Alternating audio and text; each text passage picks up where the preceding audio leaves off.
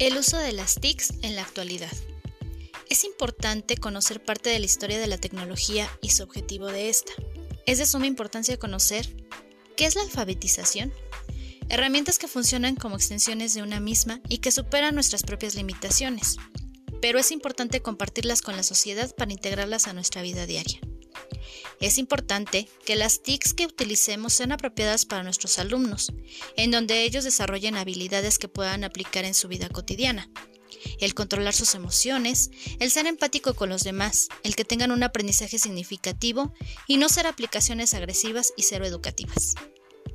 Que el docente en todo momento los guíe para su exploración y para dar una retroalimentación oportuna, cuando los alumnos la requieran que ellos mismos vean que pueden utilizar las tecnologías para realizar una tarjeta de cumpleaños, para hacer la lista del súper y sobre todo para la retroalimentación de algún tema en específico. En el colegio donde yo trabajo se dan clases de manera virtual, utilizando Zoom, pero se cuenta también con una plataforma en donde ellos tienen las actividades del día, en donde se utilizan distintos recursos digitales como son videos, presentaciones y juegos que nos ayudan a identificar si alguno de los niños requiere una intervención de manera académica o de algún tema en especial, ya que en ocasiones no dicen nada por temor a las críticas. Antes de salir de vacaciones vimos un tema que se llamó ecosistemas. Aunque cada uno realizó su terrario de manera creativa, elaboré un juego en donde pude percatarme si mi clase tuvo un aprendizaje significativo.